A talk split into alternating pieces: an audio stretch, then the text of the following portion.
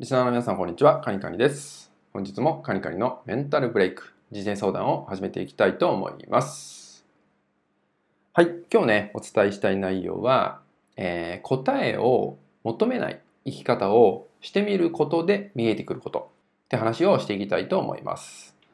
えー結構ね、僕のところにもこのようにね、ご相談いただくことって多いんですよね。で、ご相談をいただく中で、やはりね、2種類の相談内容があるかなと思うんですよね。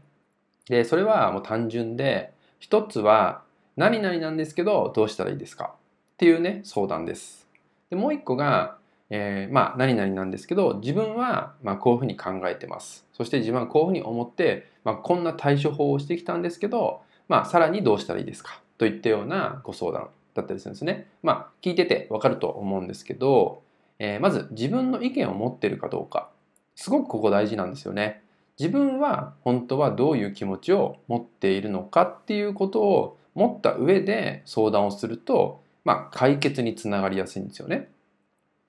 ただ自分の中でどうしたいのか自分はどう思っているのかっていうことがないまま相談すると解決にはやはりつながりにくいと思うんですよね。もうこれって結構ビジネスとかでもね、えー考えられることあるんですよね。結構その仕事においてとかでも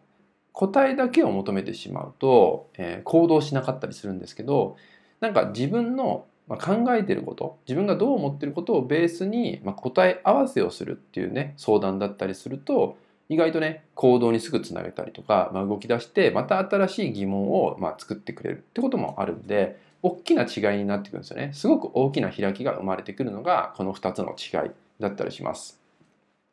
なので、まあ、さっきも言ったように、えー答えを求めない。つまり自分の中に答えは必ずあるんですね。でそのためには自分自身がどう思ってるか。本当は自分はどうしたいと思っているのか。でこれがあるとさっき言ったようにまあそこで何かアドバイスをいただけたら、えーさらに実践につなげてくれるんですね。で実践につなげるからまた次の課題疑問っていうのが生まれてくる、まあつまり前に進むあなたになってくる。まあ、可能性がどんどん広がってくるってことですよね。まあ、成長してくるっていう言い方にもなるかもしれませんが、まあ、このように進んでいくってことになります。で、必ず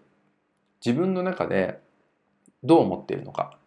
どうしたいのかっていうのはあるんですね。で、そこをちゃんと出してみるってことです。ちゃんと出してみることから始めるといいのかなと思うので、何かね、まあもちろん僕のとこにもご相談いただくときでもそうですし、何か身近な方にご相談する時なんかもそうですけどまず自分ってどう思ってんだろうなとか自分は自分の本音って何なんだろうなっていうところをまず自分の中で確認した上で相談とかしてみるとより先が見えてくるんじゃないかなと思うので、まあ、ぜひね意識してもらえたらと思います。はい、それではですね今回の内容は以上になります。最後までご視聴いただきましてありがとうございました。